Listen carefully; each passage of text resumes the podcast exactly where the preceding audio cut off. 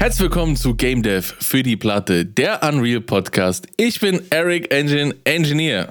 Zusammen mit Wayner und zusammen sind wir heute die Schlafnasen. Moin. Moin.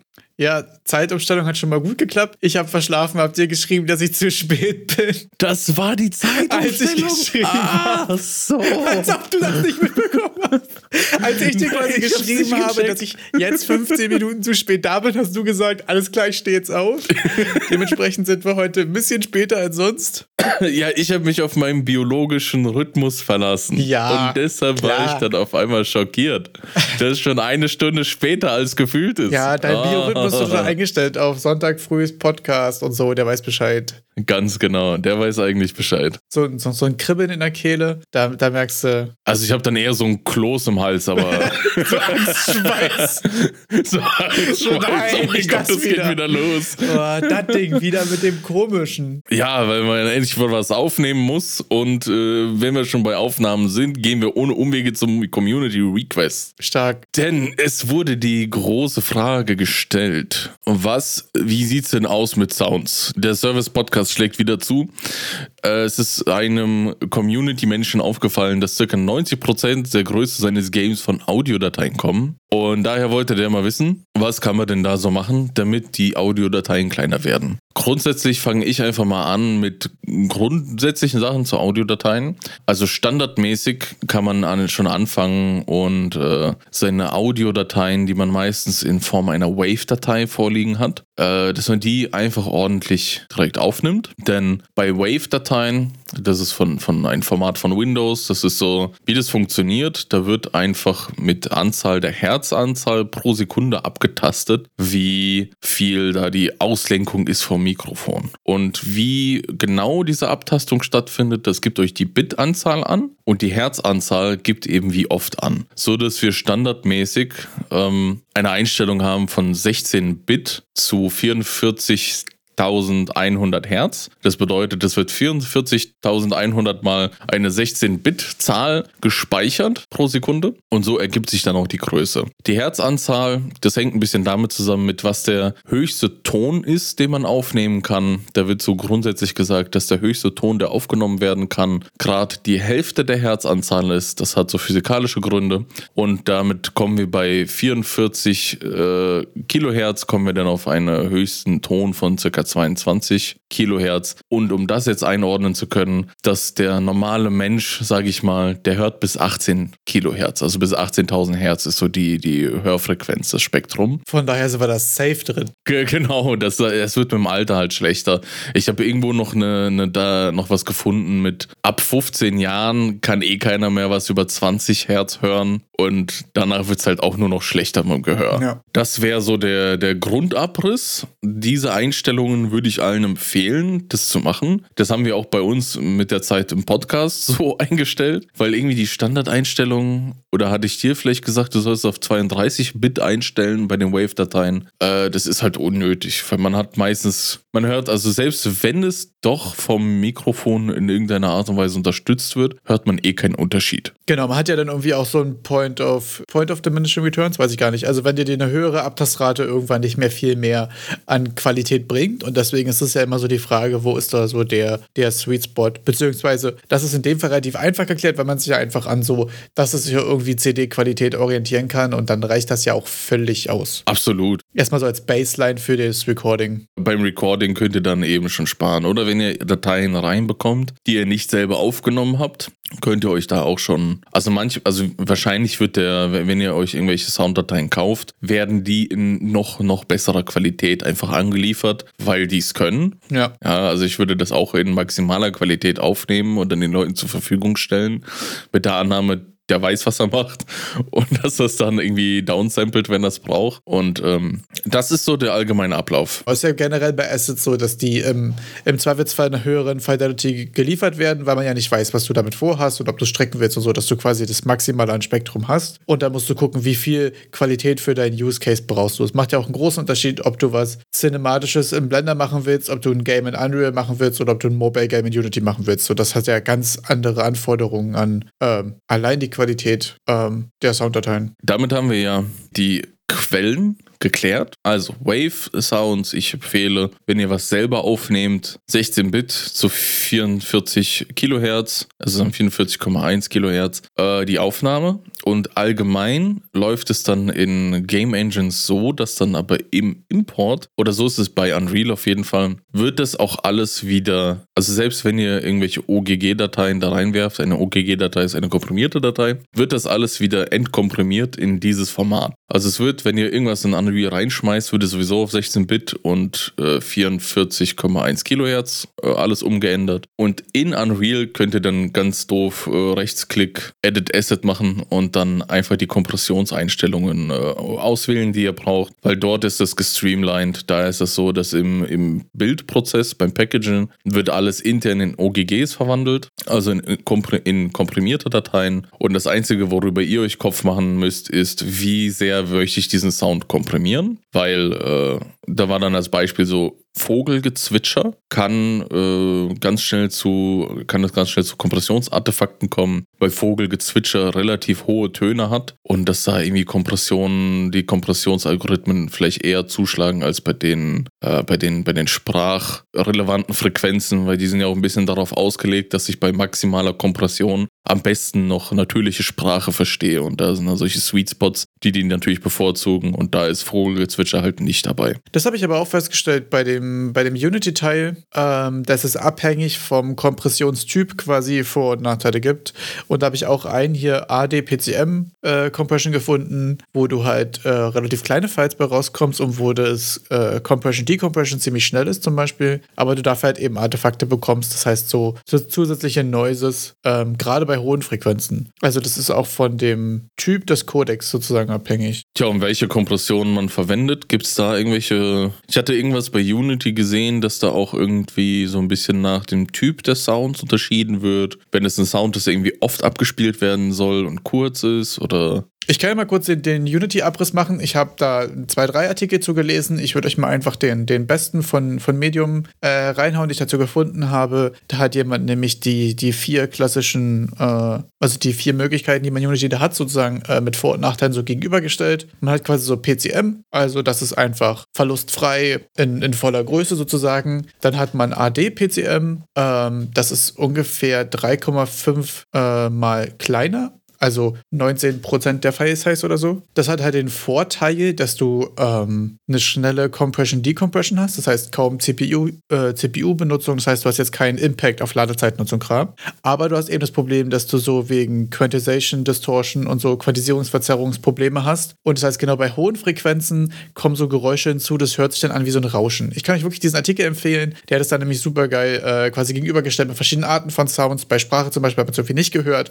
Bei so einem hohen äh, hoch, hochfrequenten Ton einfach war es schon ziemlich auffällig. Das heißt, das ist auf jeden Fall der Algorithmus, wo man, äh, wo man die Ergebnisse einfach nochmal checken muss, wo man aufpassen muss. Äh, dann gibt es Vorbis. Ähm, bei Vorbis ist es so, dass man so einen Regler hat von 0% bis, äh, bis 100% äh, Compression. Das heißt, du kannst einstellen, äh, wie sehr du es haben willst. Ähm, bei 100%, also bei voller Qualitätserhaltung, sag ich jetzt mal, hast du ähm, ungefähr, es ist ein bisschen größer als das, was bei AD-PCM rauskommt, also bei dem, wo du aber die Verzerrung in den hohen Frequenzen hast. Bei 70% äh, Vorbis Compression hast du noch 11%, 11 der ursprünglichen File-Size ungefähr. Und da kurz reinspringen, Vorbis ist genau das gleiche, was Unreal im Hintergrund verwendet ah, okay. für, die, für den Package-Build-Prozess. Also wer irgendwie, bei Unreal ist es immer standardmäßig auf 40 Prozent gestellt und genauso funktioniert das dann auch bei Unreal. Also ah. das hat genau dieses eine. Sehr interessant. Und die alle anderen nicht. Ich fand nämlich auch, dass Vorbis, äh, ich glaube hier bei äh, 40 Prozent war das auch, was in dem einen Beispiel hier gezeigt wurde. Also in dem Artikel gibt es halt so eine Beispieldatei, die, die wird dir angezeigt mit Vorbis 70, 40, 10 und 1 Prozent. Und da habe ich auch bei 40 festgestellt, dass du ein deutlich kleineres Fall hast und der Unterschied für mich jetzt in dem Beispiel dann nicht hörbar war. Ähm, das wäre jetzt auch generell, glaube ich, meine Empfehlung ähm, von dem, was ich da bisher so rausgefunden habe. Äh, der einzige Nachteil von Vorbis gegenüber ADPCM ist halt, dass du ähm, höhere Ladezeiten hast wegen dem Decompression-Algorithmus, der da noch drüber läuft. Und dann ist es mehr so ein, äh, so, so ein Nice to Know. Äh, Gibt es auch noch MP3. Ähm, ist sehr ähnlich zu Vorbis, ähm, hat aber ein bisschen schlechtere Qualität bei selber Fallgröße. Und es hat wohl den Problem, äh, das Problem, was ich noch nicht ganz äh, hundertprozentig verstanden habe, warum, das stand jetzt erstmal so als Fakt drin, ähm, dass man MP3-Sachen nicht so gut loopen kann. Weiß ich nicht, ob es da irgendwie am Anfang und am Ende quasi Distortion-Effekte gibt und deswegen ist der Übergang nicht so flüssig oder so oder woran es liegt. Jedenfalls ähm, war da generell die Empfehlung, einfach Vorbis zu benutzen, weil da kein, kein großartiger Vorteil war. Jedenfalls konnte ich keinen äh, sehen. Ähm, genau, das ist eigentlich so der Abriss von dem, was in Unity possible ist. Ich packe meine Artikel rein, ihr könnt es euch mal durchhören. Fand ich eigentlich ziemlich interessant. Ich habe das mit dem MP3, kann man nicht loopen, auch öfter schon gelesen. Ich habe, also wird MP3 dann unko äh, wird MP3 komprimiert in den Speicher geladen und dann. Ich habe es nicht rausgefunden, beziehungsweise ich habe vergessen nochmal nachzuschauen was genau die Auswirkungen sind, warum das nicht geht. Ob der Übergang nicht flüssig ist, ob du eine kurze Pause hast, weil das File quasi neu geladen werden muss, das ist die Frage. Also, wenn man sagt, man kann es nicht loopen, gibt es ja zwei Möglichkeiten. Entweder ähm, der cache das quasi nicht und der fängt immer wieder von vorne an, du hast am Anfang einen kleinen Hiccup, weil du es neu decompressen musst, oder es entstehen irgendwelche Artefakte, wozu, wodurch der Übergang kacke wird. Das sind jetzt für mich eigentlich die beiden Möglichkeiten, äh, woran es liegen könnte. Muss ich nochmal nachgucken, woran es genau liegt. Fände ich auch interessant. Ja, bei so komprimierten Sachen ist manchmal das Problem, dass die Dateien nicht so, wie man sich das vorstellt, so von vorne bis hinten ablaufen, sondern wenn was komprimiert ist, könnte am Anfang der Datei auch quasi das äh, Teil vom Ende stehen. Der MP3, MP4 ist zum Beispiel auch ein Dateiformat, das halt für Videos auch geeignet ist. Und da wird auch empfohlen, das zum Beispiel nicht zum Aufnehmen von Streams zu verwenden, weil wenn dir die Stream-Software abschmiert und die Stream-Software konnte nicht die MP4-Datei beenden, ist diese komplette Datei korrumpiert. Ja. Also die müssen wirklich komplett von vorne bis hinten einmal durchgeschrieben worden sein, damit die funktionieren. Und du kannst dann nicht irgendwelche Teile davon, quasi wie ich nehme jetzt die erste Hälfte der Datei und habe damit die erste Hälfte des, äh, der Sounddatei. So funktionieren komprimierte Sachen nicht, besonders MP3 und MP4 nicht. Ja. Vielleicht kann es halt daran liegen, dass es nicht so wie, wie so ein Endlosband einfach weitergelesen werden kann, ja. sondern dann, wie du meintest, auch wieder so ein Hiccup für, fürs äh, Decompression hat. Ja, das kann wirklich gut sein. Das heißt, bei Unreal hat man da gerade gar nicht die großen Auswahloptionen, sondern es ist Vorbis und du kannst aber die Prozente verändern. Ganz genau. Du hast aber bei Unreal keine großen Auswahlmöglichkeiten. Ich glaube, die sind da auch ein bisschen pragmatisch an die Sache drangegangen, da das ja schon einen gewissen, also so ein, so ein, äh, so ein Grund Leistung erfordert, dass das wahrscheinlich eh irgendwo hinten runterfällt, diese ganzen Soundgeschichten. Ich habe auch das Gefühl, dass Vorbis der vierseitigste am Anfang äh, äh, von den Vieren einfach ist, weil du ja eben diesen Regler hast. Also du kannst ja von, ähm, von 20% auf, ich glaube, irgendwie bei dem kleinsten sind es irgendwie nur noch 5%, 8% oder so. Also äh, des ursprünglichen File-Sizes. Das heißt, du hast einen sehr großen Bereich, den du damit einfach abdecken kannst und dann reicht das ja, glaube ich, auch. Ja, mir ist das auch mal aufgefallen, dass wenn du so, also bei mir war mal das Problem, ich hatte einem, vor, vor, vorletztes Jahr oder so, ein kleines Game gemacht zu Halloween und ich hatte mir da einen Hintergrund-Soundtrack besorgt äh, von acht Minuten Länge. Und das war, da war nicht so viel soundtechnisch los, aber der war halt mega riesig geworden, dadurch, dass der einfach so lang war. Ja. Und dann dachte ich so auch, ja, also wahrscheinlich wäre es besser gewesen, diese Sounds einfach ähm, zu importieren, einzeln, quasi Einzelsounds und sich diesen Hintergrund-Soundtrack sozusagen zusammenzustellen. Weil es war kein, das war so ein atmosphärischer Soundtrack. Ja. Da sind am Ende wahrscheinlich einfach nur vier Dateien gewesen, die eine halbe Sekunde lang sind, aber da wurden dann geloopt und gestretched und was weiß ich was. auf acht bis zehn Minuten, ja. hatten damit eine Riesengröße und haben auch wirklich signifikant die Größe der Datei beeinflusst, wo ich dann sage, jetzt im Nachhinein, ja gut, hätte man wahrscheinlich besser, also wenn man es kann, das ist auch noch dahingestellt, dass man solche atmosphärischen Sachen, die einzelnen Sounds nimmt, was dir halt viel, viel Größe spart. Äh, ja, mir ist dabei auch generell bei dem Thema aufgefallen, dass wenn man halt ähm, verschiedene Varianten von Sounds in verschiedenen Situationen hat, dann könnte auch eine, eine Audio-Engine wie Fmod oder Revice oder so wahrscheinlich äh, Abhilfe schaffen, dass wenn man quasi für, den, für denselben Soundbit, wenn man ihn über ein Mikrofon, äh, über ein Megafon hört, nicht ein zweites File hat, wo das gescratcht ist, sondern das einfach mit einem Modifier in der Engine hält. Das ist natürlich wieder zu Kosten von Performance, aber das kann natürlich auch ähm, was Interessantes sein. Ich hatte leider noch keine Zeit, mich weiter mit Fmod zu beschäftigen weil ich gerade am Prototypen bin, weil ich ja dem Game Design Buch folge. Aber das ist auf jeden Fall eine Sache, die ich mir nochmal angucken wollte, weil ich glaube, da könnte man gerade, wenn man so, wenn man mit so Soundeffekten spielt, je nachdem, ob die Umgebung anders ist oder über welches Gerät es kommt oder aus welcher Richtung oder so, glaube ich auch nochmal eine ganze Menge an Space sparen, wenn man das einfach auf Modifier umwälzt, statt die Dateien tatsächlich mehrere Male zu haben. Ja, so einen kleinen Hall-Effekt, das macht, glaube ich, schon viel aus. Ja, na, also das ist ja auch eine Sache, die ich finde, dass sie auf der Game-Seite extrem geil wird. Ähm, ich weiß, dass in der einen Game Dev Podcast-Folge sehr viel darüber gesprochen wurde, ähm, bei dem Game, dieses Point-and-Click-Adventure von dem einen Solo-Entwickler, das Name, der Name von dem Game ist mir gerade leider entfallen. Ich packe den Link in die Beschreibung. Da zum Beispiel ja auch so, dass er gesagt hat, okay, wenn hier jemand in einer Höhle steht, dann soll der Sound auch richtig Hall haben, weißt du? Mhm. Oder wenn halt irgendwie ein, ein Call über ein Walkie-Talkie reinkommt oder so, wenn das dann noch ordentlich gescratcht ist und so, das macht schon, glaube ich, auch eine Menge für, die, für das Feeling einfach. Ja, besonders stelle ich mir da so vor, wenn du diese Blende hast, weißt du, übers Walkie-Talkie kommt der Sound und du könntest vielleicht zum, zur Person rüberlaufen. Und dann kannst du das quasi dann einfach so vom Walkie-Talkie und das in den Original-Sound im Hintergrund layern. Also wo dann die, die, die Möglichkeiten aufkommen, die man jetzt vielleicht so nicht hätte, wenn man das einfach einmal schon fertig als Walkie-Talkie-Sound reinlädt. Die Modulation von allen möglichen Fußgeräuschen, also ich denke da immer direkt an Fußgeräusche. Ja. Und der Hall. Das ist so eine. Schussgeräusche auch. Die Raumgröße perfekt an. Schussgeräusche, genau. Die Raumgröße kannst du perfekt anpassen. Das ist so, da machst du dir irgendwelche, irgendwelche äh, äh, Bereiche, wo du dann sagen kannst, okay, ab hier soll der Hall diesen Wert haben, da hinten soll er den haben. Und dann, also ich glaube, das ist eines von diesen Features, wo du nicht direkt mit dem Finger drauf zeigen kannst, wenn es fehlt, aber wenn es da ist, unendlich geil. Gibt es so viel Immersion ja. und ist geil. Das ist ja zum Beispiel auch gerade, wenn du so verschiedene äh, Bereiche hast, ne? wenn du einen Dungeon hast, wenn du zum Beispiel wie in Dead Space auch einfach diese Gravity Zones hast und so, ne? Das mhm. sind so mhm. Sachen, wenn da der Sound anders wird, das macht schon was. Da kann man schon sehr viel machen. Und was man jetzt so Neues machen kann mit Unreal, gab es diese Woche bei der GDC. Denn State of Unreal gab es äh, ein, ich habe mir den ganzen Mittwoch da, das fing ja um 5 Uhr abends an. Ich habe mir, glaube ich, direkt die sechs, sechs Stunden von den sieben Stunden, die die da Programm hatten, reingezogen.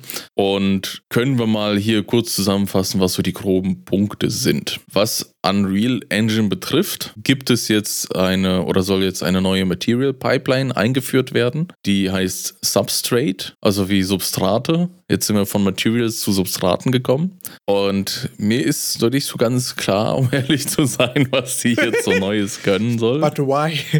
ja, so, keine Ahnung. Die haben im, im Video, äh, also in der Vorstellung haben die irgendwas, haben die so ein, so ein, so ein Auto gezeigt mit, also Perl, Perlmutt-Elementen in der Lackierung, die über verschiedene Layer geschichtet sind und, und haben dann darüber so Schmutz gemacht und so. Ich habe keine, ich weiß nicht so richtig, wo da jetzt die, also ich wusste nicht, dass das vorher nicht möglich gewesen sein soll, ja. Ich bin da deshalb ein bisschen so aufgeschmissen, so, was war das vorher, ging das vorher nicht mit Material, also anscheinend ging es nicht. Nicht so artefaktfrei, also ohne Artefakte an den Rändern, an den Übergängen. Deshalb, ähm, ja, neue Material Workflow, äh, der sehr, sehr cool ist. Das Publikum hat geklatscht, da sitzen halt lauter Leute, die sich da besser auskennen und wahrscheinlich wussten, dass es vorher so nicht ging. die es zu schätzen wissen, meinst du? Die es zu schätzen wissen, das ist der Punkt. Für mich ist ja dieses, ah, okay. Mal kurz Zwischenfrage. Geht es dir auch gerade so, dass wenn du von neuen, neuen Techniken, neuen Features und so weiter siehst, hörst oder diest, dass du häufig auch so ein, also merke ich mich bei mir gerade, dass ich häufig so ein, ich nicke so kurz und denke mir so, jemand wird sich darüber freuen. Bei mir macht es leider gerade nichts. weil, ja. weil mir häufig ja, einfach so ein bisschen der Anwendungsfall für Sachen fehlt. Also es gibt ja auch Sachen, mit denen hatte man schon Berührungspunkte und dann ist man so, ja, cool. Aber sehr häufig ähm, habe ich auch dieses so, das ist wirklich interessant, man guckt sich das ja auch an und so, aber ich habe dann auch manchmal so, da wird sich jemand anders hoffentlich drüber freuen. Irgendwer hat hoffentlich darauf gewartet. Ja, es ist bei mir genauso. Ich habe dir mal äh, State of Unreal mit einem Timestamp geschickt, wo genau dieses äh, Material gezeigt wird, wo die drauf eingehen. Es ist bei mir auch oft so, dass das einfach schon, da werden Probleme gelöst, die ich noch nicht habe. Ja, genau. Das ist und, wirklich die perfekte dann, Beschreibung.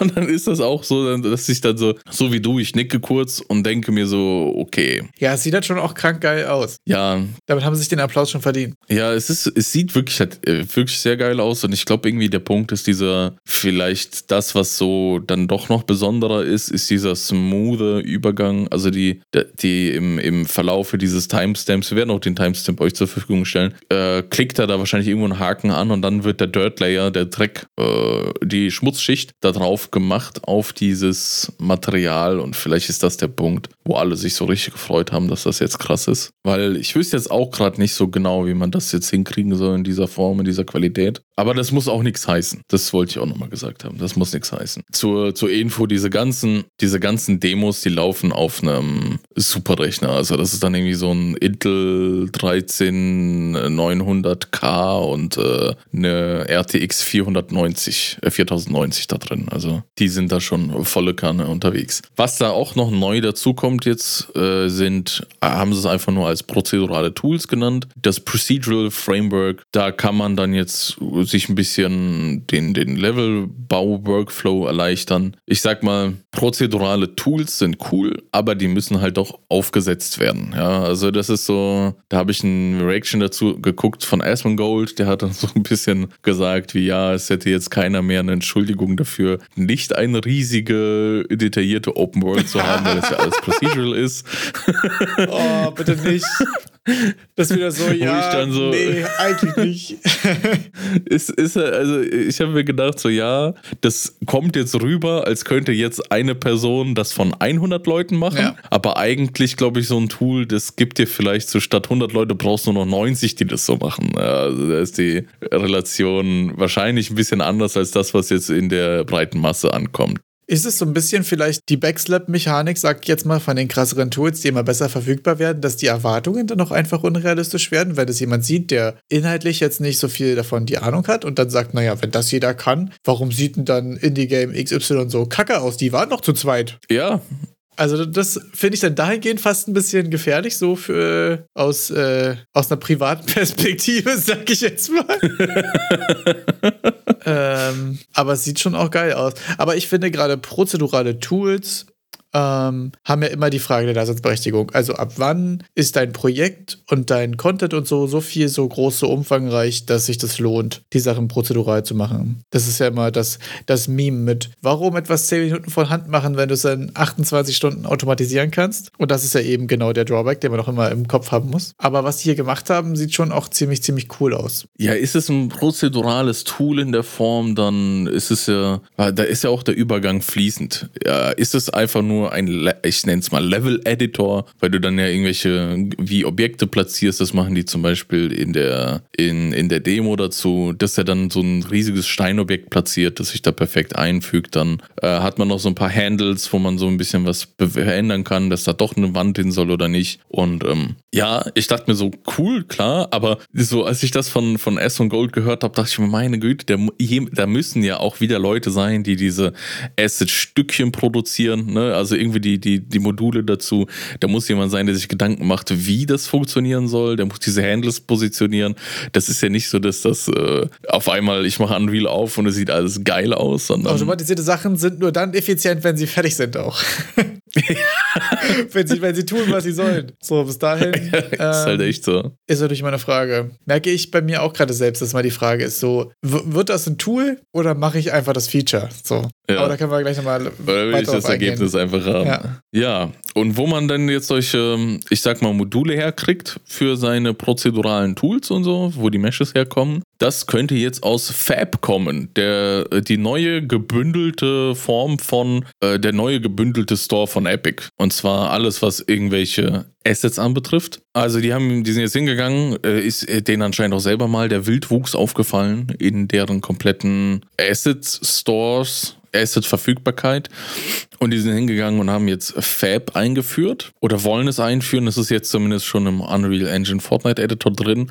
Und zwar ist da der Unreal Marketplace, ist Quixel, ist der ArtStation Marketplace und ist Sketch Fab. Alles in einem Das vereint. klingt ziemlich cool. Wofür steht Fab? Ist das äh, First act actually, actually Usable Browser oder was?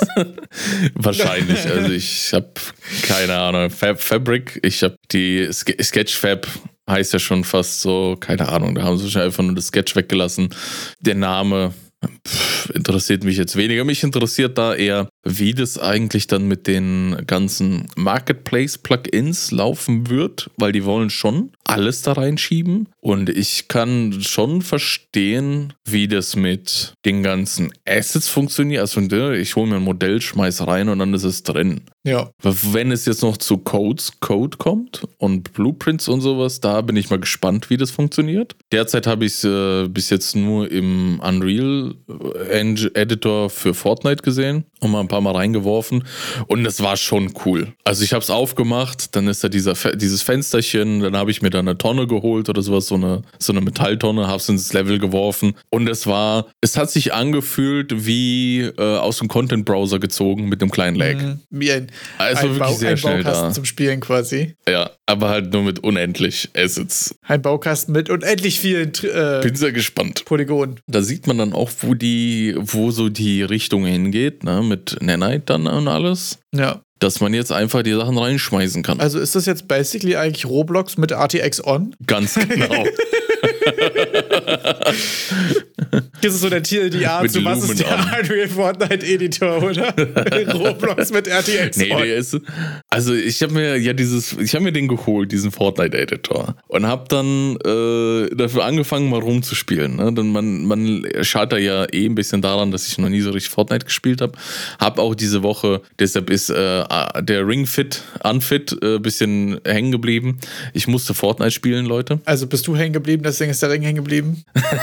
Aber nicht eine Tür stehen geblieben. Und diese Fortnite Geschichte ist so, dass ich das mir runtergeladen habe. Ich habe es ausprobiert, ich bin da reingegangen. Ich habe jetzt auch angefangen, mal mit Verse zu programmieren. Da ist ja auch ein, ein Riesenpunkt. Also diese ganze Fortnite-Creator-Geschichte hat da auch einen sehr großen Platz im, im State of Unreal Talk eingenommen, im GDC Talk. Denn die sind da schon dabei, dass sie das wirklich zu einem interessanteren Ökosystem für alle machen wollen. Ein Punkt, der da ganz groß war, war die Content Creator Monetarisierung. Also wir machen ja, wir sind ja jetzt hier auch in diesem Punkt, dass Fortnite zu diesem ganzen Roblox-artigen wird, ja. dass jetzt die, die Base, die Player-Base ist wirklich sehr groß bei Fortnite, obwohl es ein bisschen jetzt von diesen ganzen Streaming-Plattformen verschwunden ist dass jetzt nicht mehr so viele da, äh, nicht die großen Streamer das nicht mehr zocken anscheinend. Mhm. Ist es aber so, dass die Userbase trotzdem wächst. Und das führt dann dazu, dass natürlich immer mehr Content benötigt wird. Und da sind die jetzt hingegangen und sagen, okay, Content Creator sollen auch Geld erhalten. Und zwar 40 also das, was sie versprechen, 40% der Nettoerlöse wieder auszuschütten und das aufgeschlüsselt nach irgendwelchen so Engagement-Metriken. Hm. Also wie oft wurde deine, deine Island ge gezockt und sowas. Das heißt, es gibt aber quasi weiterhin einen globalen Shop oder ist das Island-weit oder so oder wie ist das gelöst? Haben Sie das schon genau aufgeklärt? Also, die werden jetzt nicht bei dir irgendwas kaufen können. Ähm, bei Fortnite ist es so, du kannst halt einfach andere Modi einstellen, die dann irgendwelche Created Islands von anderen sind. Ja. Und anscheinend, wenn, wenn die Leute das zocken, dann kriegst du Geld. Okay, aber es ist nicht so, dass du den, die Island selbst monetarisieren kannst, so wie es bei Roblox zum Beispiel ist. Nee, nee, nee, nee, nee. Die Islands, ich glaube, so wie ich es verstanden habe, die Islands bastelst du in Unreal Engine Fortnite mhm. und äh, publishst die in Fortnite und und dann sind die zugänglich für alle. Und das war, also das ist jetzt, du kannst da kein, keine Paywall machen, okay. sondern die sind einfach free und wenn Engagement stattfindet mit deinem Island, kriegst du Geld. Okay, okay. Das heißt, das ist dann quasi einfach eine Einschaltquotenfrage. Genau. Sag ich jetzt mal, okay, interessant. Weil in Roblox haben sie es ja zum Beispiel getrennt. Ne? Da hast du ja Monetarisierung innerhalb eines Raumes und du hast die globale Monetarisierung von dem, wie dein Charakter, glaube ich, aussieht. Ich glaube, das ist ja quasi die Trennung. Mhm. Und es gibt quasi ähm, eine kleinere Anzahl von Creatoren, die diesen globalen Shop machen. Die haben auch eine kleinere Rate von dem, was sie abbekommen, aber dafür sind sie natürlich für alle verfügbar. Und da gibt es eine größere Rate von dem, was du abbekommst, von dem, was du innerhalb deines Raumes monetarisieren kannst. Ich glaube, das war das Roblox-Konzept. Aber es ist ja sehr interessant, wenn sie das quasi nur bei dem globalen Kram lassen und du kriegst quasi einfach deinen Share abhängig von deiner ich nenne es aber deine Einschaltquote aus minder eines besseren Wortes. Ich glaube, es wird dadurch, dass Fortnite, ähm, also Roblox ist ja, soweit ich weiß, nur auf Computern verfügbar, oder? Gar keine Ahnung. Kann aber gut sein. Wenn ich mal, kurz den Alltab check. Aber prinzipiell ist jetzt natürlich der Epic Way, dass sie es ein bisschen besser im oder Kontrolle haben. Sie haben sich ja auch mit dem iOS Store und so auch schon Haare gehabt wegen In-App-Käufen und so. Von daher habe ich das Gefühl, das ist wahrscheinlich der einfachere Approach. Ob jetzt am Ende für die Creator dabei mehr oder weniger rauskommt als bei vergleichbaren Plattformen, ist natürlich die äh, Question, aber das wird ja dann gezeigt. Wenn sie aber insgesamt für alle 40% der Umsätze ausschütten wollen, klingt das erstmal für diese Art von Content Creation relativ viel. Also ich musste zurückrudern, laut Wikipedia Roblox auf Windows, macOS, iOS, Android und Xbox One verfügbar. Okay. Das heißt, eine Konsole mit der Xbox One wäre dabei. Ich weiß gerade gar nicht, ob es auf den aktuellen Konsolen dann weitergezogen wurde. Aber ich sag mal, Fortnite hat ja den Vorteil, dass du wirklich überall bist. Ja. Also die, das läuft ja wahrscheinlich auch auf dem Toaster. Ja, Samsung Fridge, let's go.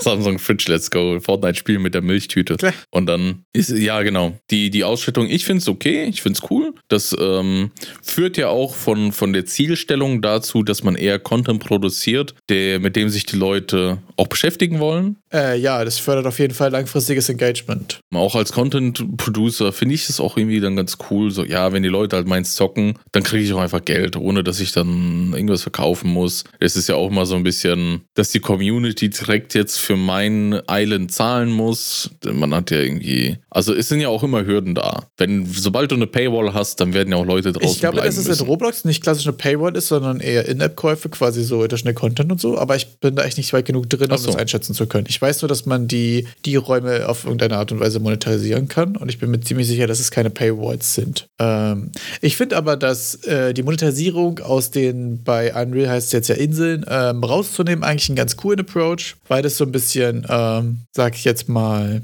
den Fokus davon weglenkt, ganz blöd gesagt, sondern um mit dem, so wie es jetzt erstmal klingt vom Konzept, wir wissen es noch nicht, wie es nachher in der Realität aussieht, Mhm. geht es darum, das meiste Geld zu verdienen, ganz blöd gesagt, indem du das beste Game machst. Ich glaube, das ist quasi der, das, was sie auf jeden Fall erreichen wollen. Ob sie es nachher schaffen, werden wir sehen. Aber das finde ich erstmal einen interessanten Approach. Und um das Ganze auch noch zu verbessern oder zu unterstützen, gab es jetzt endlich mal so eine, ich sag mal, Einführung von der Programmiersprache Verse. Die ist jetzt im Unreal Engine Fortnite Editor verfügbar. Blueprints habe ich jetzt nicht gefunden, also klassischen Blueprints, dass man mit dem Graphen programmieren kann, sondern da ist jetzt anscheinend derzeit nur Verse Only. Äh, und ja, ich habe mal ein bisschen reingeschnuppert, aber dadurch, dass ich das Fortnite Framework nicht so ganz durchblicke, konnte ich da jetzt auch nichts Großartiges machen. Also sonst funktioniert Verse einfach wie eine Programmiersprache. Mein Gott, was soll da jetzt noch großartig passieren? Man hat Variablen, man hat ein paar Steuerstrukturen und dann passt das ja. Also Klassen hat das, äh, Funktionen hat das, Structs kann das. Also pff, da ist jetzt nichts Besonderes dabei. Interessant, ja. Die Syntax ist äh, ein bisschen, ich sag mal, also es gibt kein Semikolon am Ende. Also auch wieder mit Einrückungen, die dann irgendwie kontextabhängig äh, gedeutet werden. Ah, okay. Das ist interessant. Sonst ist da jetzt, habe ich jetzt noch nicht irgendwelche Punkte gefunden, die großartig anders sind zu den, zu den etablierten Sprachen, sage ich mal. Äh, ich finde es interessant, da das jetzt mein, was ich gesehen habe, zumindest von Tutorial-technischen her auf Epic-Seite, ich glaube, die zielen auch gar nicht so richtig derzeit auf alteingesessene Programmierer ab, sage ich mal. Also außer die, die Overpros, die halt jetzt so an der Sprachentwicklung dabei Ja. sind. Aber das Tutorial, was sie dazu haben, ist irgendwie echt eher für Kinder geeignet. Also mit kleinen Kätzchen und so, was sie da gemalt haben. Ja, also mit, solcher, mit solchen Plattformen und so weiter willst du ja auch eher Leute ansprechen, die bisher noch keine Games gemacht haben, oder? Also Ja, auch die gar nicht du programmiert wirst haben. natürlich dann, sobald viel Geld da ist oder da viel Geld fließt, natürlich auch Leute anziehen, die mehr Ahnung haben. Aber ich glaube, in der ersten Stage geht es ja darum, da Userbase quasi reinzubekommen. Und dementsprechend versucht man das so zugänglich wie möglich zu machen. Und ihre aktuelle Userbase ist ja eher jung von dem, womit sie ähm, arbeiten müssen. Von daher finde ich das targetingmäßig eigentlich ziemlich schlau. Und jeder, der jetzt ähm, irgendwas damit machen will in Fortnite, ich glaube ich glaub auch allgemein, dass es sehr schlau ist, um die, die haben ja auch ein gewisses Interesse daran, Verse zu platzieren. Sonst würden die ja diese komplette, diese komplette Mühe sich nicht machen, um eine Sprache, ich sag mal, zu erfinden. Und also dadurch, dass die den Unreal Engine, äh, den Unreal Editor für Fortnite jetzt Verse Only machen, das ist ja derzeit der Stand, den ich zumindest herausgefunden habe. Und mit Geldscheinen auf der anderen Seite wedeln, mit, wenn du da drin was machst, Richtig. Dann kannst du Geld kriegen. Ich glaube, das ist ein ganz schön smarter Move, um Verse zu etablieren als Programmiersprache. Weil welche Programmiersprache hat denn ein Multimilliarden-Dollar-Unternehmen hinter sich, um das reinzupushen in die Bevölkerung? Na, vor allen Dingen hast du ja eine Plattform, du hast, du bist auf jeder Konsole damit und so, du bringst ja super viel Kram mit. Ne? Also sehr viel Oh ja. Indie-Game-Dev-Struggles sind ja, wie kriege ich irgendwelche Plattform-Deals, wie schaffe ich es auf dieser Konsole zu sein und so. Und das hast du ja alles. Dafür ist natürlich dein Cut deutlich kleiner, aber dafür hast du quasi Big Daddy Epic mehr oder weniger als Publisher, ganz blöd gesagt. Gerade was jetzt so die Verteilung und so weiter und das Management und so angeht, schon dabei. Ähm, du hast quasi nur den Marketing-Teil wahrscheinlich nicht so doll dabei, obwohl wenn du jetzt Early als Content Creator da unterwegs bist, musst du ja wahrscheinlich auch erstmal ähm, brutal gepusht, könnte ich mir vorstellen. Ich glaube, dass da jetzt auch viele sagen, das ist ein Zug, auf den wir aufspringen. Wer da einsteigen will, ihr müsst mindestens äh, in den letzten 90 Tagen müsst ihr irgendwie Fortnite gespielt haben und äh, 21 Tage in dieser 90 Tage Periode solltet ihr irgendwie Fortnite Creative aufgehabt haben oder den Fortnite Unreal Editor, damit ihr zur Monetarisierung zugelassen so, werdet. Ich habe mich dann releasen versucht kann. Ah, anzumelden. Genau. Also ni- nicht damit man releasen kann, sondern damit man zur Moneta- Monetarisierung Ah, zugelassen wird. okay. Die Islands publishen kannst du, glaube ich, von, von Sekunde 1 Ja. auf. Aber dass du in dieses Monetarisierungsprogramm aufgenommen wirst, da musst du so ein paar Stats erfüllen. Und was äh, da mich besonders bei diesem Unreal Engine, Unreal Fortnite Editor, ich glaube, so nenne ich es ab jetzt, Unreal Fortnite Editor, ähm, beeindruckt hatte, war, dass du im Editor eine Session startest und dann geht Fortnite bei dir auf dem Computer auf und dann bist du als Fortnite-Charakter auch im Creative Mode und kannst im Creative Mode in Fortnite Sachen platzieren. Das wird dann direkt in deinen Editor propagiert und du kannst im Editor was machen und dann wird es direkt in der Island gemacht. Und genauso kannst du dann auch mit Leuten, die auf einer Konsole zum Beispiel den Creative Mode anhaben, die kannst du irgendwie so in dein Team reinholen und dann kannst du kollaborieren. Das heißt, du kannst Dinge auf einer Playstation machen, während du Fortnite zockst und das wird dann bei dir weitergeschoben in deinen Editor und wieder vice versa. Also kannst du mit richtig vielen Leuten zusammenarbeiten, die auch teilweise nicht mal einen PC brauchen dafür. Das ist ziemlich cool. Ähm, gerade weil ich das Gefühl habe, dass eben Tools, also wie mächtig so ein Tool ist, hängt ja häufig davon ab, wie zugänglich ist es und wie schnell sind die Iterationszyklen. Und gerade so sehr kurze Iterationszyklen ist auch im Multiplayer testen zu können, das ist, glaube ich, ähm, sehr mächtig. Das würde ich fast als den, den größten Vorteil auch davon sehen. Der letzte große Punkt, der vielleicht ein paar beeindruckt hat, mich auf jeden Fall, der MetaHuman Animator, bei dem man jetzt mithilfe eines iPhones, das ich glaube Face, dieses Face-Scan-Ding hat, ähm, kannst du jetzt innerhalb von Sekunden Aufnahmen machen und diese Gesichtsmimik-Animationen auf deine MetaHumans übertragen. Die haben das live vorgeführt, das sah bombastisch aus, das geht richtig schnell und hat relativ, also gute Ergebnisse, sage ich mal. Wen das interessiert, der schaue sich einfach das dazugehörige Video an, das wir dazu verlinken. Und dann können wir äh, zu einem, zur, zur lokalen Variante der GDC übergehen. Und zwar kündigen wir jetzt an, die German Dev Days in Frankfurt finden dieses Jahr wieder statt. Anmeldung ist offen. Ich habe mir mein Ticket schon gesichert. Vom 6. bis zum 7. Juni wird die äh, Game Dev Konferenz stattfinden. Anmeldeschluss ist der 26. Mai. Für Studenten, Lehrer, Journalisten, Blogger, YouTuber ist es kostenlos. Businessbesucher zahlen nochmal 150 Euro für ein Ticket, zuzüglich Mehrwertsteuer. Äh, Die Mehrwertsteuer kommt auf den Preis drauf und ähm, werden noch Workshops angeboten. Das genaue Workshop-Programm ist noch nicht veröffentlicht worden. Pro Workshop wird es irgendwas 10 Euro kosten. Ähm, das ist, glaube ich, das fünfte Mal, dass es dann stattfindet. Während Corona war es nicht stattgefunden. Und diese ganzen, die GDD, Ja, nice. Sehr cool. wenn wir schon in Deutschland sind, Wenn wir schon mal da sind. der deutsche Computerspielpreis. Der, äh, die Nominierten wurden bekannt gegeben. Verleihung findet am 11. Mai in Berlin statt. Und ich glaube, bei den Nominierten kennst du dich besser aus als ich. Ja, ich hätte jetzt was direktes mal reingefragt, ob dich irgendwas überrascht hat. Hast du was entdeckt, wo du sagst, ah, okay, stimmt, gab's auch noch? Oder war es so, ja, war also die üblichen Verdächtigen oder Äh, Ich habe ja selbst, also Signalis ist ein Game, das sehr, sehr oft auftaucht. Und das ist einfach ein Game, das ich auch gespielt habe, weil es im Game Pass war. Es ist ein Game, das mir im Kopf geblieben ist, weil es so, so flashy, artsy war und äh, ich auch von Sekunde 1 dann gesehen habe, okay, die, die, die Developer sind Deutsche, weil das auch so ein sehr deutsches Setting hat. Und dass es einfach tausendmal vertreten ist. Es war so ein, oh guck, das kenne ich, das kenne ich so. wie dieses äh, Leonardo DiCaprio, wie, wie auf den Fernseher zeigt, so, das da! Genau, genau, genau, mit dem, mit dem Weinglas in der Hand. Das, das, das kenne ich doch, das habe ich doch gespielt. Ja, ich muss sagen, ich habe ein paar Sachen, ähm, fand ich sehr interessant. Ein paar Sachen finde ich wirklich einfach gut, beziehungsweise habe drauf gehofft, ehrlich gesagt. Also bei bestes, bestes deutsches Spiel muss ich ehrlich zugeben, Beholder 3 habe ich äh, nicht so richtig auf dem Schirm. Das ist, glaube ich, so ein Krimi-Ding, ist nicht so richtig mein Genre.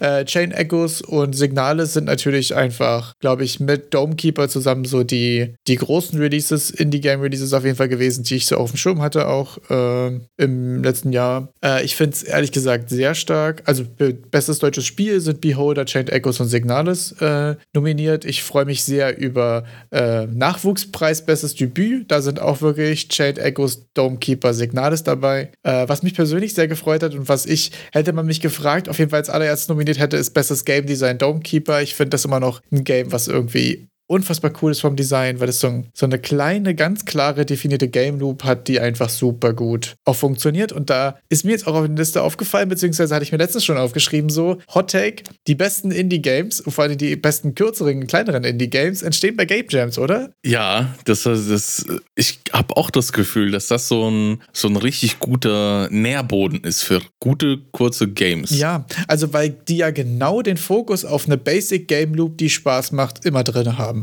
Also für mich sind da auch gerade so Don't Starve Together, Loop Hero, Barbers You, Dome Keeper und so sind ja alles Game Jam Games. Und die sind alle, Chess Survivors auch zum Beispiel, glaube ich, ähm, sind alle irgendwie super rund und super klar. So, die haben so, du kommst rein, du brauchst nicht viel Tutorial, du weißt, was zu tun ist und du hast mindestens fünf bis zehn Stunden erstmal Spaß mit der Game Loop. Und das finde ich eigentlich, äh, ist wahrscheinlich auch einfach der Type of Game, den ich gerade sehr enjoye. Ähm, die nicht erst nach 10, 20 Stunden anfangen, Fahrt aufzunehmen, sondern dich so reinwerfen und du weißt so, ah, okay, bitte. Und dann gibt es natürlich auch rechts und links noch super viele coole Sachen zu entdecken, aber die Baseline ist erstmal geklärt. Du hast eine sehr kleine Einstiegshürde auch häufig dadurch. Und jetzt kommt der Punkt, wieso ich denke, dass Game Jam Games auch so von, von, von Grund auf schon eine bessere Situation haben, sind, dass die Leute, die an Game Jams teilnehmen, wahrscheinlich das nicht deren erster Game Jam ist. Das heißt, es ist nicht deren erstes Spiel. Ja. Vom Game Jam Scope passt es dann. Das, sie haben mehrere Game Jam Games wahrscheinlich schon gemacht, viele Game Loops gesehen und haben jetzt diese Game Loop quasi gesehen, dass sie Spaß macht, hatten viel Erfolg wahrscheinlich im Game Jam damit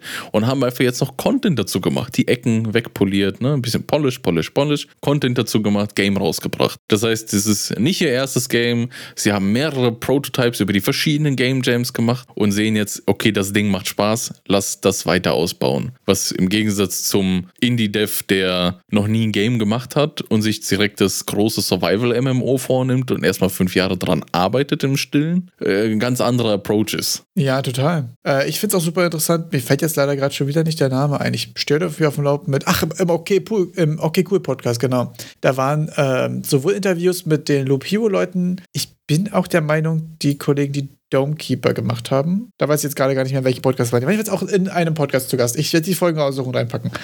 Ähm, bei Domekeeper zum Beispiel war es auch so, dass die einfach schon seit vielen Jahren quasi regelmäßig Game Jams machen. Und dann sind halt manchmal die Sachen dabei, die halt, wo du schon merkst, okay, die Resonanz ist größer und so weiter, Leute wollen mehr. Äh, das haben bei Loop Hero äh, Dudes genauso, äh, dass die auch gesagt haben, so, ja, wir haben es fertig gemacht und die Leute wollten einfach haben gesagt, ja, ich bin jetzt durch, ich will mehr Content und so. Und haben dann halt entschlossen, so daraus ein Game zu machen. Und das ist ja ähm, von dem, was ich jetzt gerade auch in dem Think Like a Game Designer Buch irgendwie höre, so eigentlich das Beste, was du machen kannst. So Prototypen, Testen, testen, iterieren. Und das ist ja genauso die, die, äh, die Game Design Loop, wie sie, wie sie im Buch steht, einfach, ne? Mhm. Und du hast halt durch diese ganze durch das Game Jam-Konstrukt, sag ich jetzt mal, halt einfach direktes Feedback und eine Community, die ähm, haben so zwei Vorteile. Die haben nämlich total Bock, was Neues auszuprobieren. Und die haben aber auch, glaube ich, eine relativ hohe Frustrationstoleranz, beziehungsweise eine geringe Erwartung, weil sie ja wissen, das ist nur in einem Zeitraum von 48 Stunden entstanden oder so. Das heißt, du hast ja auch die perfekte erste Testzielgruppe. Das wäre meine, meine, meine, meine, mein aktueller Hot Take, warum das so geil funktioniert. Ja, ich habe mir ja auch das äh, Think Like a Game Designer Buch besorgt, bin, glaube ich, bei beim Teil 2 des Buches oder so, wo man jetzt so das mit den Ideen, also ich glaube, dass das äh,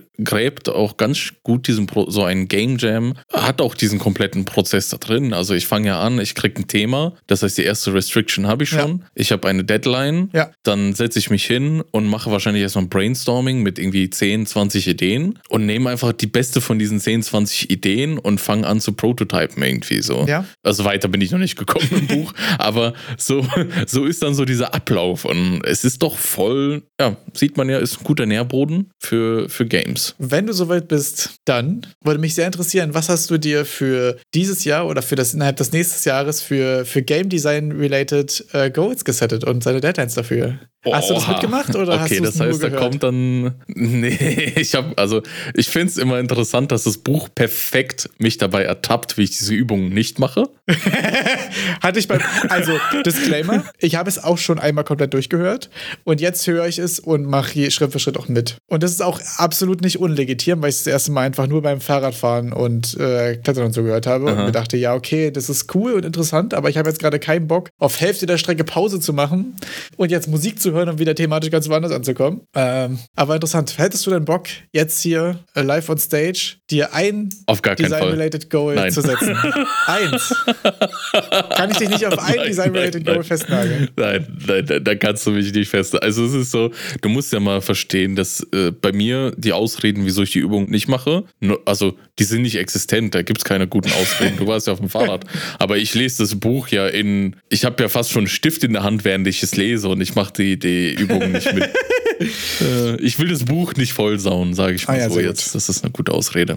Ich will es erst mal durchlesen und dann hast du ja dieses äh, Arbeitsbuch gezeigt, dass man sich das auch als PDF genau. einfach runterladen kann. Da drucke ich mir das aus. Vielleicht drucke ich mir das auch als äh, laminierte Variante aus, damit ich es immer wieder machen kann und wegmalen und dann, ne? Damit man die Übungen vielleicht öfter machen dann kann. Dann wäre mein, mein Take schon, wette, ich wette, wenn du es geschafft hast, zu laminieren, füllst du nichts mehr aus. Ja. Ehe du das gemanagt hast. Ja. Kritze das einfach voll. Aber äh, sehr interessant, das heißt, äh, zum nächsten Mal wird äh, Erik uns seine Design Goals präsentieren. Ich würde meine mal kurz kundtun, weil. Wenn ich so weit komme. Ähm, das ja. tatsächlich auch Druck macht, die einzuhalten. Ich hatte mir nämlich vorgenommen, als ich das, ähm, wann habe ich denn angefangen, das zu hören? Ich glaube in der ersten oder zweiten Märzwoche. Und ich habe mir fest äh, vorgenommen, das erste Design für, für ein Roguelike am 24.03. abzuschließen. Das heißt, das war vorgestern und das habe ich auch hinbekommen. Ähm, das heißt, das war quasi den weiteren Zirkel zu durchlaufen. Du machst einen Brainstorm, du machst eine Mindmap, dann reduzierst du es auf einen spielbaren Prototype und dann legst du Schritte fest für diesen Prototype. Das sind so die Sachen, die ich gerade gemacht habe. Äh, und jetzt kommt die Deadline, die ich noch vor mir habe und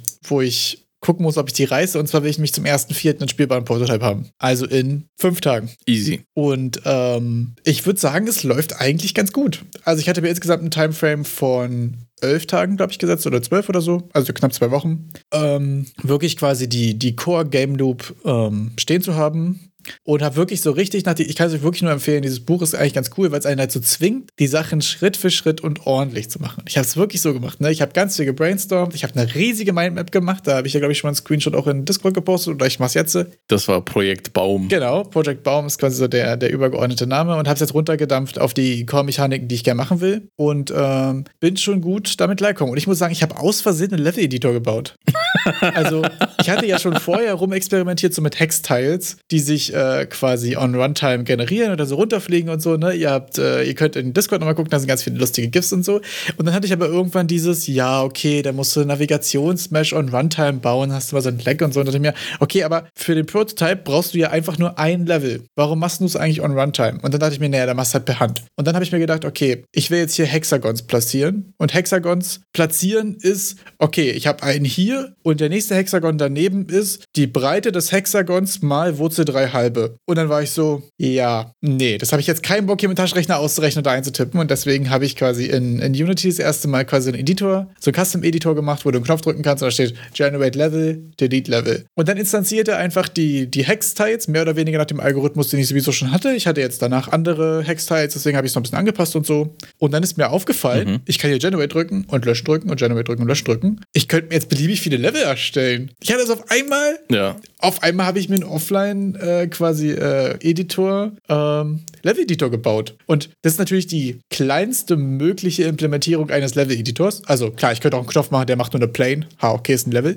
Aber wirklich einfach nur so das, das grobe Ding reinzuspawnen, ist ja quasi die erste Iteration dafür. Mhm. Und das ist einfach so passiert. Und das war zum Beispiel für mich ein gutes Beispiel für Tooling, was schneller geht als manuell. Also hätte ich jetzt da die Abstände eingegeben und das hingerückt und so, wäre das ja immer irgendwie Quatsch geworden. jedes Mal, wenn ich ein neues, äh, neuen Typ von Teil mache, müsste ich das rauslöschen und wieder reinplacen und gucken, dass es wieder richtig ist und so. Das ist natürlich Quark. Und deswegen habe ich wieder ein kleines Tooling für gebaut. Und da war ich so richtig so, habe ich mir kurz selbst auf die Schulter gelaufen und da so, du bist hier gerade richtig effizient am Prototypen. Hä, also hast du jetzt auch gar keine Ausrede mehr, nicht 100 hammergeile Level zu liefern? Natürlich nicht. Wir haben auch keinen Grund mehr, nicht 100 mal 100 Hex-Tiles, damit du eine Dreiviertelstunde von A nach B laufen kannst, zu generieren. Genau, also dazu muss man noch dazu sagen, vielleicht kurz, ähm, meine, meine Game Design-Idee quasi ist so ein bisschen, ähm, du hast ein, ein Hauptgebäude, was du global verteidigen musst. Es kommen Waves von Gegnern. Ähm, das wird dann wahrscheinlich ein Tag-Nacht-Zyklus sein oder eine feste, eine feste Zeit irgendwie, jedenfalls, wo quasi Gegner spawnen. Und es geht darum, dass du so einen Exploration-Anteil hast, wo du ein bisschen rumläufst, die Karte erkundest, Ressourcen findest, ein paar Gegner umbringst und so, dann Ressourcen bekommst, dann zurückgehst, dann deine Tower sozusagen aufbaust. Das heißt, so eine klassische Tower-Defense-Mechanik, wo du feste, feste Slots hast, wo du dich entscheiden kannst, was du hinbauen kannst. Und dann ergründest du dir quasi nach und nach die Karte, während die Waves von außen aber immer stärker werden. Das heißt, das ist so ein bisschen diese beiden Kräfte, die entgegeneinander wirken. Und du hast dann, das ist jetzt noch nicht Teil meines Prototypes, aber das wird globales Ziel sein, dass du irgendwie in jeder Himmelsrichtung einen Boss hast, den du umbringen musst oder so. Und dann kannst du alles clearen oder in jede Richtung einen Castle zerstören musst oder ein Portal, wo Gegner herkommen oder so. Ich habe jetzt quasi noch kein Narrativ, ist jetzt erstmal quasi mechanischen Prototype. Und ähm, dadurch, dass ich das wirklich geschafft habe, mal effizient zu prototypen, ich habe keinen Quatsch nebenbei gemacht, ich habe nur die Sachen vertoolt, das ist übrigens ein sehr schönes Wort, vertoolt,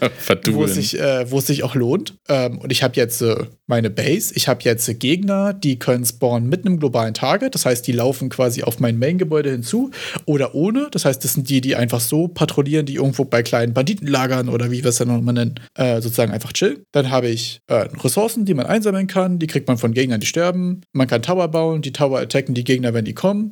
Und die Gegner haben so ein bisschen Basic AI mit, wenn ich zu meinem Main-Target laufe und mich greift was an, dann switche ich mein Target. Wenn mich was anderes angreift, was deutlich näher dran ist als das, wo ich eigentlich gerade hin will, dann switche ich mein Target und sonst knüppel ich die um. Wenn der stirbt, suche ich mir ein neues Target und so. So ein bisschen so Basic AI, ein bisschen State Machines. Ähm, ich habe, glaube ich, noch nie so effizient eine Core Game Loop aufgebaut. Ich bin sehr gespannt auf den Prototype, der ja, wenn ihr zum Release-Tag das jetzt hört, eigentlich schon nur noch, glaube ich, drei Tage entfernt ist. Vier Tage. Also am Samstag solltet ihr es spielen können. Oder? Wolltest ja. du das überhaupt für der Community Doch, doch, das wird dann auf Discord geladen und so. Ich werde jetzt voll committen. Ich hatte es eigentlich noch nicht mehr im Kopf darüber gemacht, aber ich sage jetzt einfach, einfach, um die Pressure zu erhöhen. Wie willst du das dann in Form von, äh, wie, wie wird es delivered? Kann man es dann online zocken? Äh, nee, HTML? Es wird oder? definitiv eine Exe, weil ich aktuell für meinen Spieler äh, zwei äh, Partikeleffekte-Videos habe, die ich vorher gebaut habe und die sind beide mit VFX Graph gemacht und VFX Graph läuft nicht auf WebGL und deswegen wird es einfach ein runterladbarer Bild. Sind die, ich sag mal jetzt so ganz blöd, sind die Partikel Partikeleffekte so wichtig, dass du dafür HTML aufgeben würdest? Langfristig nicht. Für den Scope des Prototypes sehe ich den großen Vorteil von HTML nicht. Deswegen. Okay. Und da ist es gerade hauptsächlich ähm,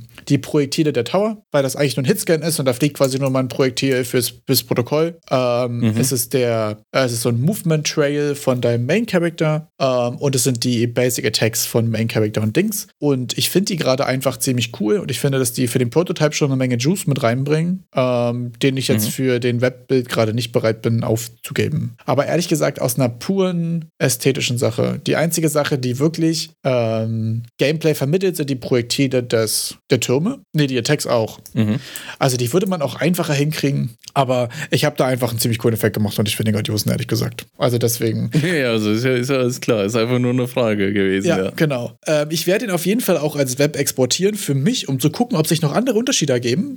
Ich habe ja auch erst äh, letzte Woche festgestellt, dass äh, VFX Graph gar nicht für WebGL supported wird aufgrund der Compute Shader. Ähm, das heißt, ich will auf jeden Fall, wenn das fertig ist, das auch äh, in Web hochladen und gucken, ob es genauso gut funktioniert oder ob sich da inhaltlich was ändert. Einfach, weil ich mir die Möglichkeit offen halten will, dass äh, die Partikelsysteme einfach auf, auf Shuriken, also auf das alte System zu switchen und es dann nochmal auf Web rauszuballern. Mhm. Aber das, was ich scheren möchte, ist eigentlich eine ganz normale Windows-Exe. Ich habe das Gefühl, dass es zumutbar ist bei den Leuten, mit denen ich es schicke. Das stimmt. Wenn man es dann in so kleinen Kreise hat, da ist dann die Bereitschaft auch größer, dass sie äh, als Tester halt auch eine extra runterladen. Genau, wenn ich jetzt nämlich zum Beispiel das auf, äh, also da habe ich auch ein bisschen drüber nachgedacht, so, wenn ich das Ganze jetzt auf Reddit Play My Game oder Destroy My Game oder andere Plattformen oder auf Twitter oder so rausballern würde, wollen würde und sagen würde, hier komm, zock mal rein, dann wäre Webbild, glaube ich, deutlich wichtiger, ähm, weil die Leute, die ich dann erreiche, ist deutlich unpersönlicher und die haben wahrscheinlich deutlich kürzere Lunte. Jetzt in dem ersten geht es ja mehr darum, quasi mit, mit mit, dir und mit euch sozusagen meinen Progress zu teilen und einfach zu gucken, okay, wenn man diesem Ding folgt, wird man eigentlich fertig mit irgendwas. Ähm, und da habe ich das Gefühl, dass die Hemmschwelle für eine Exe downloaden nicht so groß ist. Aber ihr könnt gerne auch mal Bezug nehmen, wenn ihr sagt, so, das klang bis jetzt interessant, aber wie es runterladen muss, habe ich keinen Bock mehr. Das könnt ihr mir wirklich auch gerne sagen, das fände ich sehr interessant. Also, weil ich selbst muss zugeben, wenn ich auf Twitter was sehe und es sieht cool aus und hier steht Download die Echse, dann habe ich schon kurz so ein da, da, da, da, kommt meine Conversion quasi schon kurz ins Ruckeln. So. Wenn es wirklich cool aussieht, dann lade ich mir das Ding halt auch runter. Aber ich merke, dass es ein Ticken cooler sein muss, damit ich es mir lade. So, weil einfach mhm. ich, weiß ich nicht, wahrscheinlich 300 itch.io-Games in meinem Downloads-Ordner habe, wovon ich dann auch 50 nicht gespielt habe, weil ich es ja auch einfach vergesse. Also ich weiß nicht, wie, wie, wie es bei euch so ist, aber mein ADHS-Hirn ist ja auch so, okay, runterladen. Oh cool, ist noch ein Video. Okay, da ist noch ein Game, was hat der noch so gemacht? Und dann verreckt, das wird ja nicht mein Pakt manchmal. Also da funktioniert es mhm. mit dem, äh, mit dem Itch-Launcher schon ein bisschen besser. Dann hast du es da in der Bibliothek und dann entdeckst du es manchmal nochmal wieder. Das ist manchmal auch witzig. Also gerade so Steam-Demos zum Beispiel lade ich gerne so präventiv runter. Und manchmal bin ich dann so, okay, du hast jetzt nur eine halbe Stunde, machst du jetzt eigentlich? Und dann ist da noch so eine kleine, noch so eine kleine nette Demo irgendwie. Und das ist mal so, so ein, ja, da gucken wir doch jetzt mal rein. Äh, da gibt es auch einfach äh, ziemlich viele coole Sachen mittlerweile. Ich habe bei manchen Exe auch das Gefühl, dass die einfach von der Größe out of hand gehen, wenn die das nicht. Also Hier ist mein, mein, mein Pixel-Side-Scroller. Spielzeit sind 8 Minuten, der ist 1,9 Gigabyte groß. du ja, so, sowas okay. so, Leute. Was ist denn los? Hold up. Ich werde mir keine 3 Gigabyte runterladen für dein Game Jam-Spiel.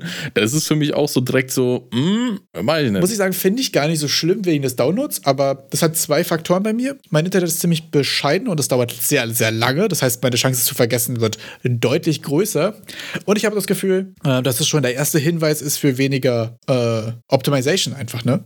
der erste Hinweis auf ein Scheißspiel ist, wenn es halt viel zu groß ist. Ja, ich wollte es jetzt nicht so hart formulieren, aber so, da, als, als würde, würde man da noch ein bisschen, da denkt man sich so, hättest du dir noch ein bisschen Zeit genommen, da geht da noch ein bisschen mehr allein für die, für die User Experience, bevor man das Game aufmacht, ne? Ähm, ja. Aber das kommt auch immer sehr drauf an, was für ein State dieses Game hat. So, wenn ich dir jetzt schicke, yo, ich habe hier in den letzten 48 Stunden was zusammengekloppt und es hat 3 GB groß und geht 8 Minuten, so, dann ist es halt so. Wenn ich aber jetzt hier auf Twitter meine Demo mit der Kickstarter verkünde, dann sollte es nicht 1 GB pro Minute groß sein. Ja, ja. 1 GB pro Minute.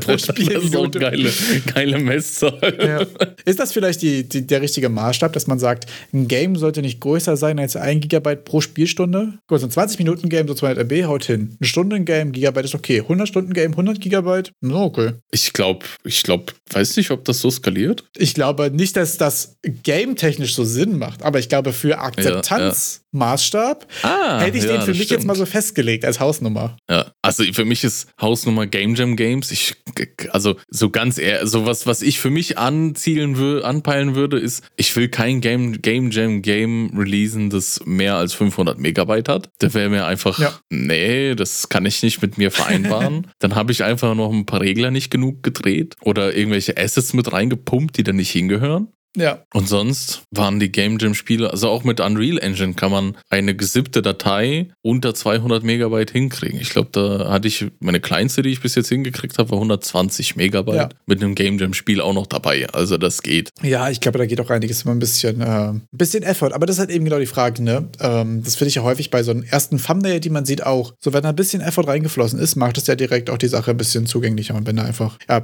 aber wie gesagt, immer die Frage von dem Zustand. Ne? Wenn mir jemand was schickt, so mit sagt, hier probier mal aus, was ganz anderes, als wenn ich es random auf Itch quasi entdecke. Was mir bei mm. dem ganzen äh, Game Jam Talk gerade auffällt, ist, dass Orange Pixel auch letztens ein sehr geiles, Game, äh, sehr geiles Video gemacht hat. Äh, jetzt muss ich den Titel gerade mal nachgucken. The one thing many games, äh, many game devs fail to get right. Also die eine Sache, die, die irgendwie keiner so richtig hinbekommt oder viele nicht richtig hinbekommen. Äh, oh, und jetzt entclickbaite uns und sage sie. Es ist die Game Loop. Und das fand ich so interessant, weil es auch so desillusionierend war. Ich dachte so, okay, ist jetzt hier so Determination, mach Sachen zu Ende, ist es Scope oder so, weißt du? Und er war so, ja, Game Loop. Und das ist interessant, weil er sehr äh, reflektiert bei solchen Sachen immer ist. Er hat ja auch ähm, drei seiner eigenen Games da gerade als Beispiel rangezogen. So ein Game, wo die Game Loop nicht so richtig gefunden wurde, ein Game, wo irgendwie überhaupt keine Game Loop ist und ein Game, wo upfront direkt die Game Loop klar war. Und das fand ich super interessant, weil ich das auch äh, manchmal merke, und das ist ja auch in dem Think Like a Game Designer Buch äh, Prototyping, äh, häufig so ein Fokus so, überlege dir Schritt für Schritt, wie der Spieler da durchgeht. Was macht der Spieler da? Was macht er danach? Was ist das erste Goal, was du settest? Was passiert, wenn er dieses Goal erreicht? Und das ist ja diese Kern-Gabe Loop. So, was macht der Spieler? Und danach kannst du immer noch, und das hat er auch so schön rausge, äh, rausgelöst. Danach kannst du immer noch neue Items, neue Sachen hinzufügen. So, du kannst bei Tetris immer noch sagen, wenn du vier Reihen, das war sein Beispiel, und das fand ich einfach so passend, wenn du vier Reihen mit einmal auflöst, kriegst du halt ein Bomb-Item, was du platzieren kannst. Es ändert aber nichts an der Core Game Loop, mhm. Sachen fallen runter und du musst die auflösen, weißt du? Und äh, diese Core Game Loop zum Laufen zu bekommen, und das ist ja das, was ich gerade im Prototyping irgendwie versuche hinzubekommen, wirklich auf das Nötigste runterzudampfen. So, man sammelt Sachen, man baut Tower, die sterben, ich verteidige mein Base. Äh, die Sachen irgendwie richtig hinzubekommen, weil er hat auch ein Game, das heißt Regulator City, was so ein bisschen top-down pixelig und so ein bisschen SWAT-mäßig angehaucht ist quasi. Du hast so Heists und so, mhm. wo du mhm. irgendwie mit mehreren Leuten irgendwie so ein Gebäude einnimmst und dich auf Straßen shootest und so. Und er meinte halt so, seine Idee war halt so mit einer Truppe unterwegs zu sein, jeder weiß seine Aufgabe und man macht so cooler Zugriff und Fight, so ein bisschen Hotline Miami-mäßig auch, weißt du? Aber es gab halt nicht so richtig einen Game Loop. So, warum machst du das? Was machst du davor? Was machst du danach? Was kriegst du davon? und das ist ja bei manchen Games äh, sehr offen. Und äh, es gibt natürlich auch Games, die Gameplay-mäßig trotzdem schaffen, so zu überzeugen. Oder Games, wo sh- aus irgendwelchen Gründen es schafft, die Community sich selbst Ziele zu setzen. Aber das sind zum Beispiel Games, die für mich immer nicht gut funktionieren. Also auch diese Survival-Games, wenn die zu, zu open sind. So, ich setze mir nicht selbst das Ziel, jetzt dann ein großes Haus zu bauen oder da Farming zu automatisieren oder so, sondern das wäre mein Ziel, wenn irgendjemand sagt, ich brauche 2000 Rüben. Naja, dann let's fucking go. So, dann, äh, oder man, man merkt, okay, der Boss ist zu stark, ich brauche besseres Equipment, dafür brauche ich Ressourcen, dafür kann ich automatisieren. Das ist dann äh, so Game Design technisch immer super interessante Fragen, finde ich, weil dieses Bewusstsein für einen Game Loop ähm, hilft mir gerade voll zu verstehen, warum manche Games auch so, so extrem gut funktionieren, einfach, wie bei Domekeeper zum Beispiel. Du willst runter und Ressourcen, weil die Gegner werden immer stärker, du musst wieder hoch, weil die Gegner kommen. Du musst wieder verteidigen, okay, dann bist du, okay, will ich schneller exploraten oder will ich besser verteidigen? Und dann hast du schon, mehr ist die Game Loop ja eigentlich nicht. Unten exploren, oben verteidigen. Fertig. Ja, bei dem Game Designer Buch stand ja auch dabei, dass äh, viele Anfänger stand das da oder viele Neulinge gerne Dinge zur Game Loop hinzufügen und dass man sich vielleicht eher Gedanken machen sollte, was kann ich denn wegnehmen und die Game Loop bleibt noch bestehen. Und dementsprechend folgen wir dem Ganzen auch und lassen heute auch den Community Request zur App-Monetarisierung, Mobile Game-Monetarisierung weg und werden es beim nächsten Mal besprechen. Sehr guter Plan. Und kommen auch hier zum Ende des Podcasts und ich überlasse ganz freche Art und Weise dem Wayner heute die letzten Worte dazu. Ich habe diesmal nur ein halbgares Zitat, weil ich es nicht mehr genau im Kopf habe, aber in Think Like a Game Design hat auch da, darüber gesprochen mit äh, Do More by Creating Less, glaube ich, war es. Also sowas wie schaffe mehr, indem du weniger Sachen hinzufügst. Und das ist eben genau der Fokus auf die, die wichtigen, essentiellen Part. Weil Sachen hinzufügen, hinten raus ist immer einfacher. Und damit würde ich mich verabschieden und sage mal bis zur nächsten Woche. Ciao. Ciao.